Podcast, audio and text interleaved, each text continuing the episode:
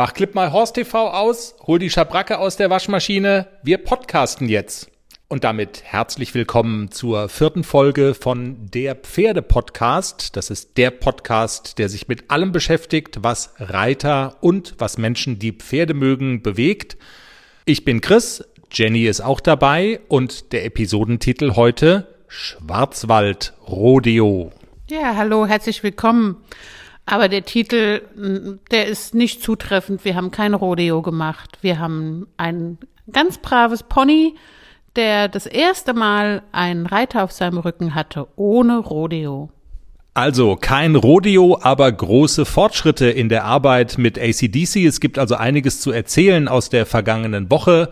ACDC, ihr wisst, das ist der dreijährige kleine Haflinger Junge, der vorbereitet werden soll aufs große Dressurviereck und der diese Woche vorbereitet werden sollte darauf, dass jemand auf seinem Rücken sitzt und es gab tatsächlich diesen großen Erfolg. Außerdem wollen wir noch sprechen über das Thema Heu. Da hatten wir es ja vergangene Woche davon. Ähm, Dauerheu und wie ist es in Pensionsstellen, wo quasi nur mehrmals am Tag gefüttert wird. Das gibt häufig Stress mit Stallbesitzern und äh, wir wollen noch mal so ein bisschen darüber reden, wie man solchen Stress möglicherweise vermeiden kann und welche Strategien es gibt, um da zu Lösungen zu kommen.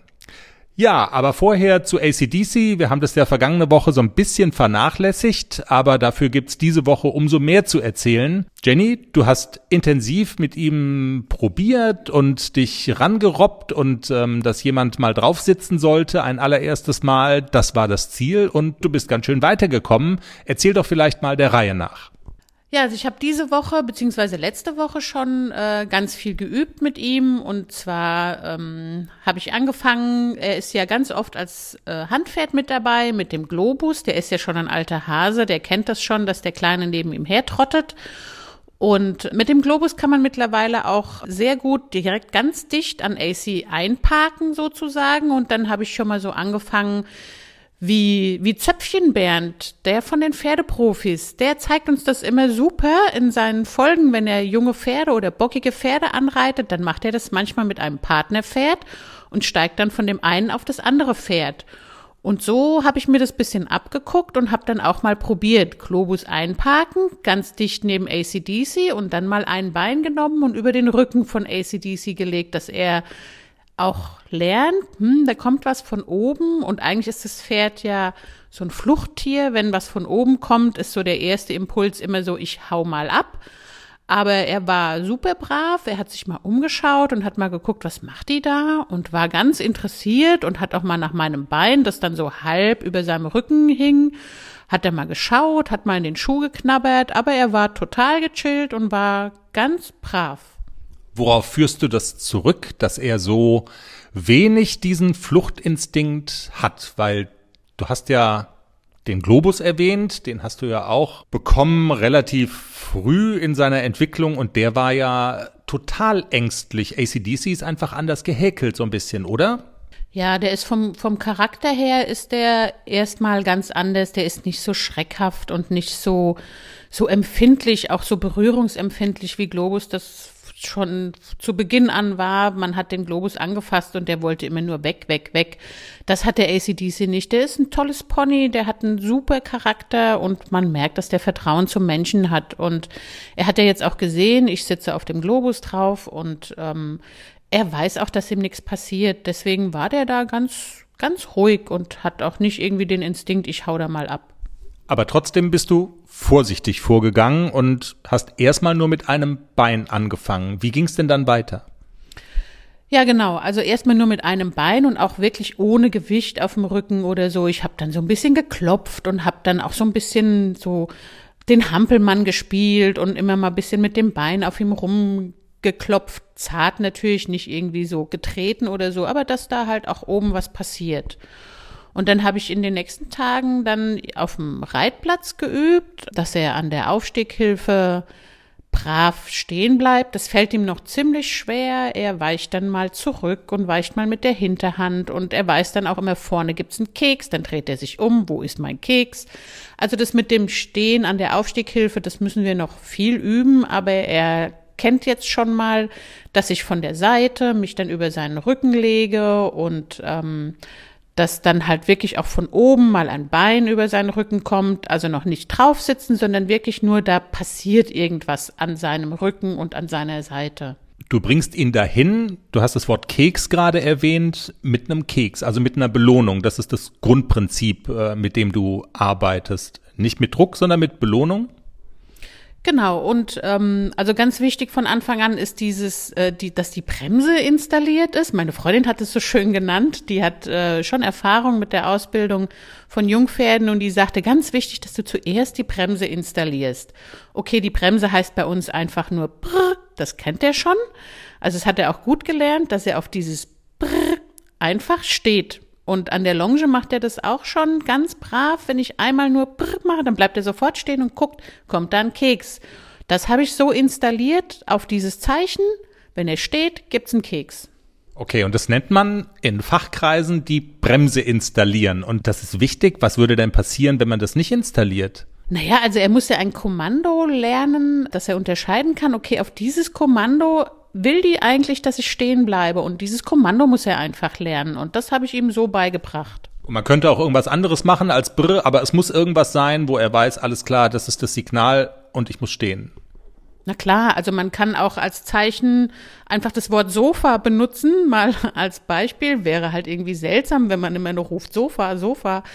Aber natürlich, das geht auch. Das Pferd weiß ja nicht, was es heißt, aber es muss halt immer das gleiche Kommando sein und es muss immer das gleiche bedeuten und es muss seine Reaktion, wenn die richtig ist, muss immer zum gleichen Zeitpunkt auch belohnt werden.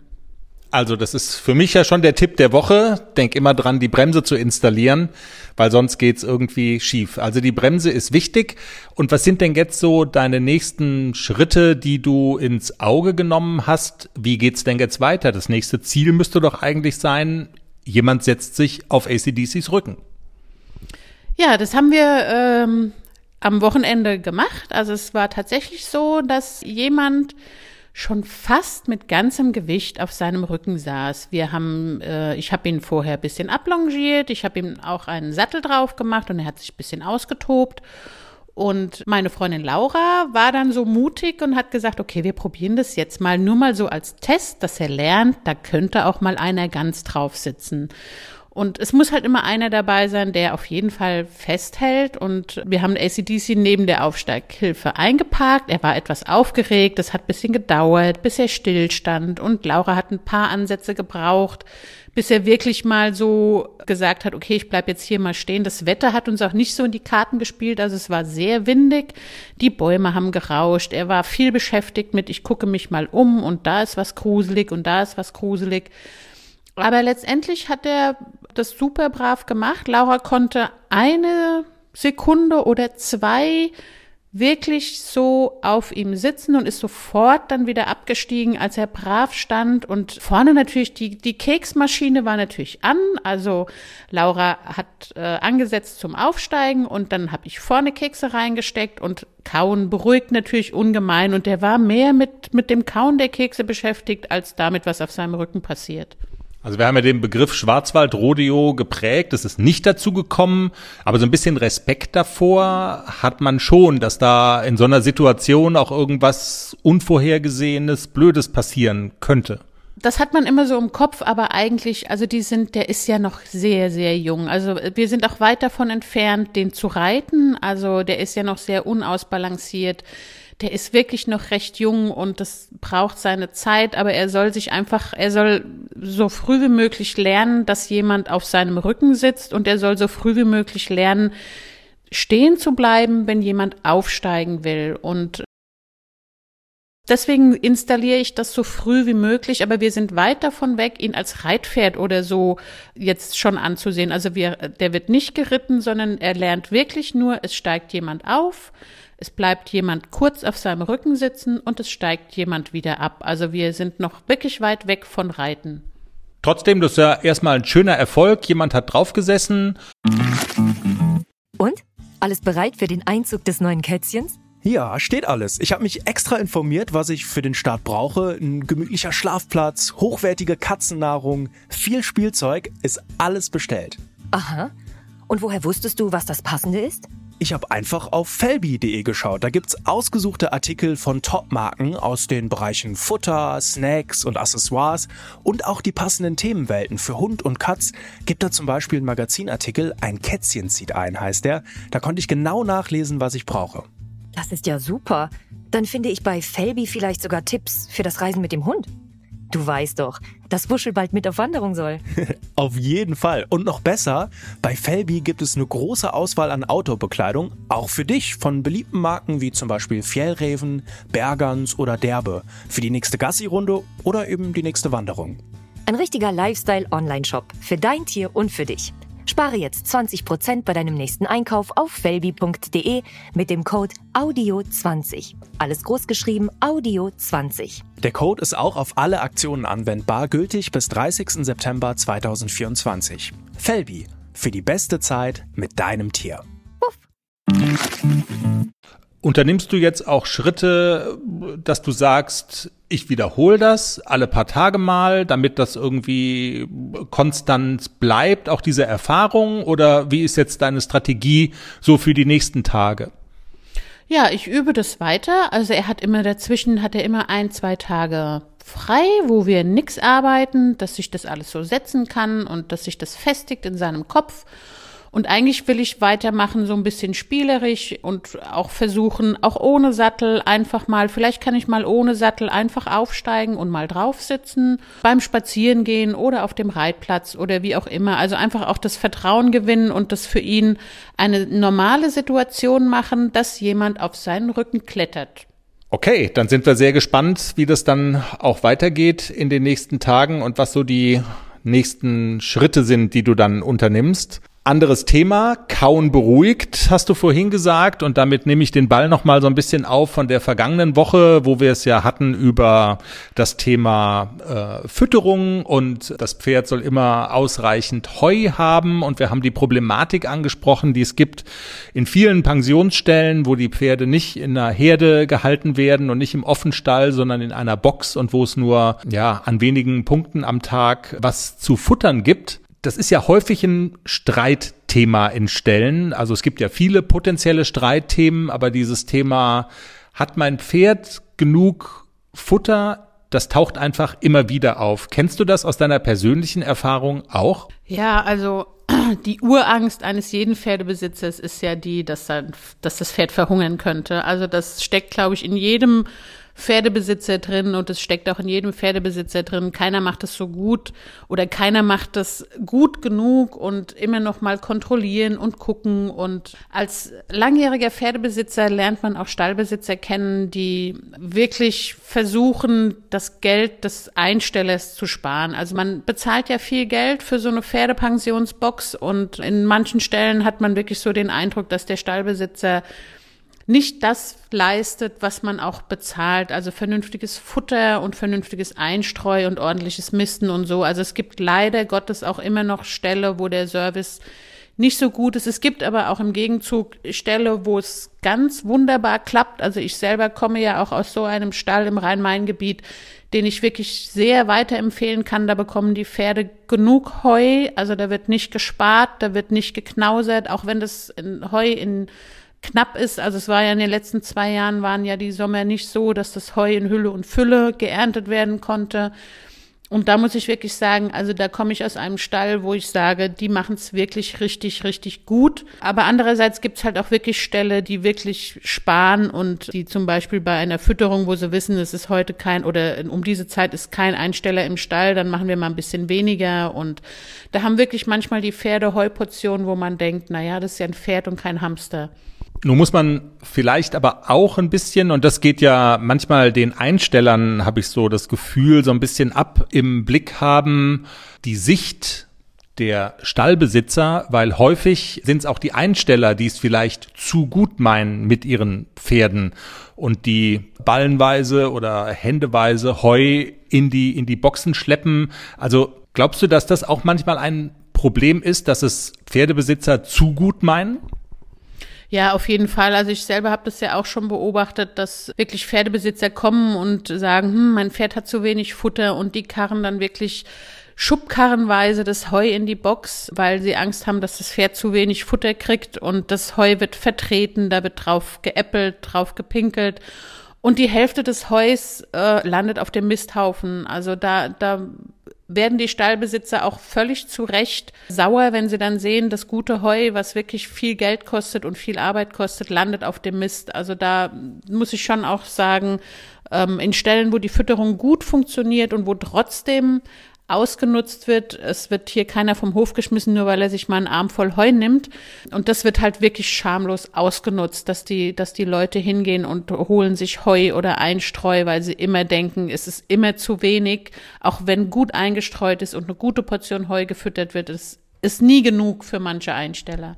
Was ist denn eine gute Strategie, um da einen Ausgleich zu schaffen, wenn es da Meinungsverschiedenheiten gibt? Fragen wir doch vielleicht mal so rum, was ist denn überhaupt ein vernünftiges Maß? Wie viel Heu braucht denn mein Pferd? Ich habe unlängst einen Facebook-Eintrag gesehen, wo jemand in einem Haflinger Forum genau die Frage gestellt hat und es gab 63 Antworten darunter. Ich habe nicht jede einzelne gelesen, aber ich ahne mal, es waren auch 63 verschiedene Antworten.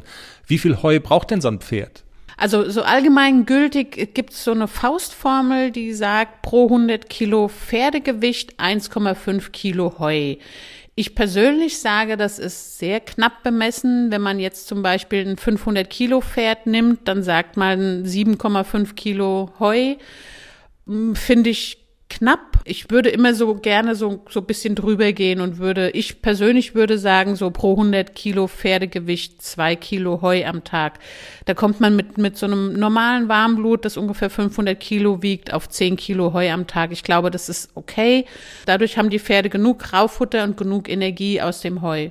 Und was sind Strategien, wenn man als Einsteller das Gefühl hat, der Stallbesitzer spart mein Geld? Wie geht man damit am besten um mit, mit solchen Konflikten? Oft ist dieses Verhältnis ja auch nicht ganz einfach, weil man ist ja auch nicht der einzige Einsteller.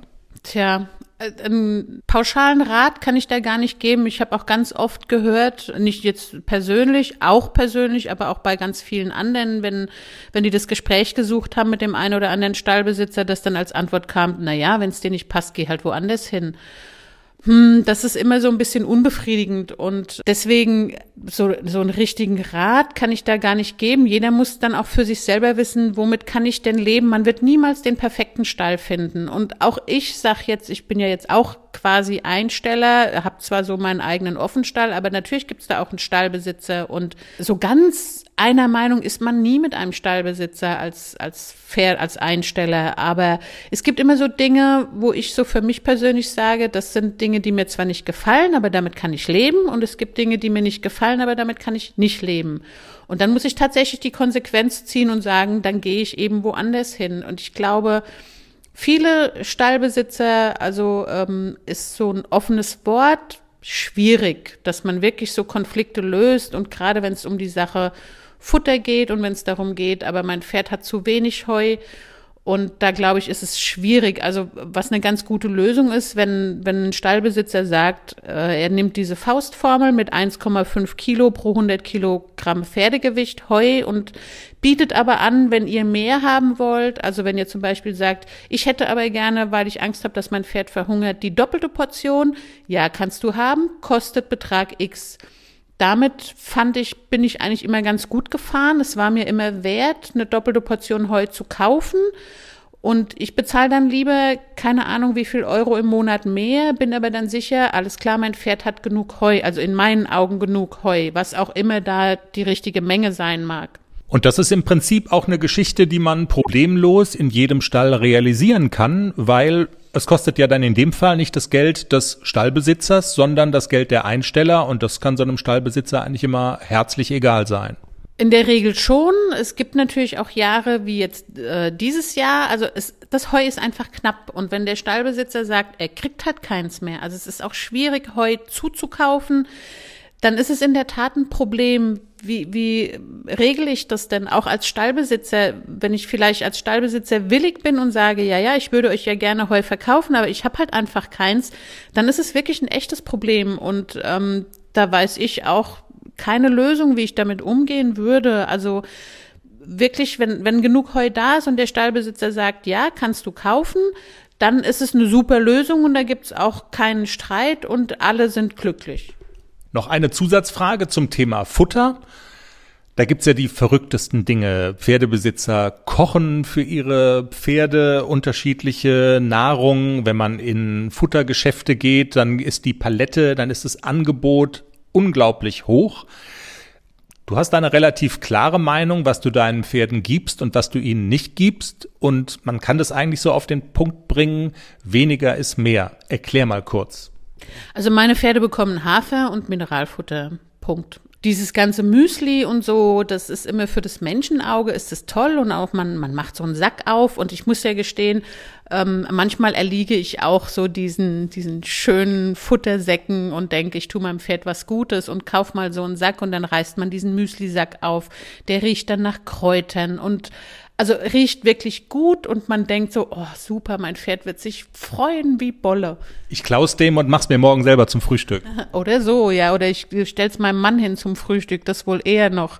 Der würde wahrscheinlich den Unterschied gar nicht merken. Ja, Aber ähm, ich persönlich glaube, dass das viel auch ähm, Kommerz ist mit diesen ganzen Müsli-Sorten und da in dem einen Müsli ist Hafer drin und im anderen nicht. Und natürlich gibt es auch Pferde, die brauchen spezielle Futtersorten, also wirklich auch haferfrei oder so oder melassefrei. Also es gibt ja auch Pferde, die sind, reagieren empfindlich auf Zucker und so weiter. Das gibt's natürlich, die lassen wir mal außen vor.